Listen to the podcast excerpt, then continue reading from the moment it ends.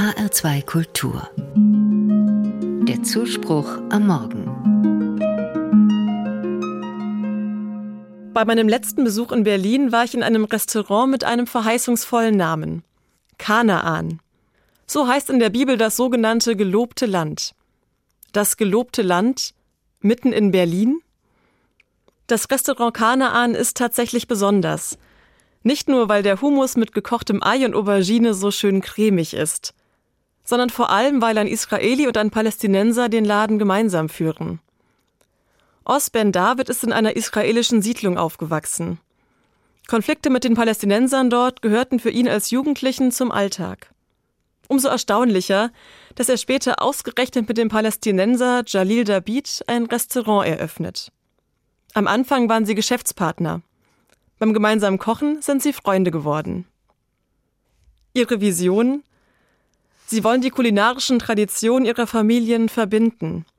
Sie wollen zeigen, dass das möglich ist. Ein Israeli und ein Palästinenser arbeiten friedlich miteinander. Über die Gräben, die sie aus dem Konflikt in ihrer Heimat kennen, bauen sie Brücken. Brücken aus Humus und frischem Salat, Pita-Brot und Karottendattelkuchen. Kanaan, der Name ihres Restaurants ist in der Bibel ein Sehnsuchtsort. Dem Nomaden Abraham wird dieses Land als Heimat versprochen. Ein Ort, an dem er mit seiner Familie endlich ankommen kann.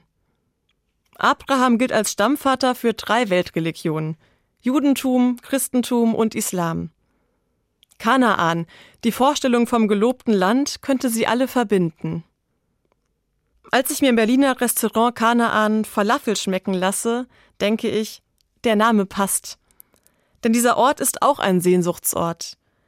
Die beiden Inhaber wollen Menschen aus aller Welt zusammenbringen. Sie wollen den Tisch öffnen, so nennt man das in ihrer Heimat. Wenn ein Tisch gedeckt wird mit vielen kleinen Schälchen, mit Oliven und würzigen Dips, Tellern mit in Öl gebratenen Auberginen, Tomaten und Kartoffeln. Alle dürfen sich bedienen. Ihr Restaurant ist für sie wie so ein Tisch, an dem alle Platz haben. Ganz egal, ob aus Israel oder Palästina, Schweden oder Eritrea, Berlin oder Darmstadt. Die Wirklichkeit sieht oft anders aus. Um das gelobte Land wurde schon in der Bibel heftig gekämpft. Die Konflikte heute in Israel und Palästina reißen nicht ab. Umso mehr braucht es solche Orte wie das Restaurant Kanaan. Es ist ein Versuch, in Frieden miteinander zu leben.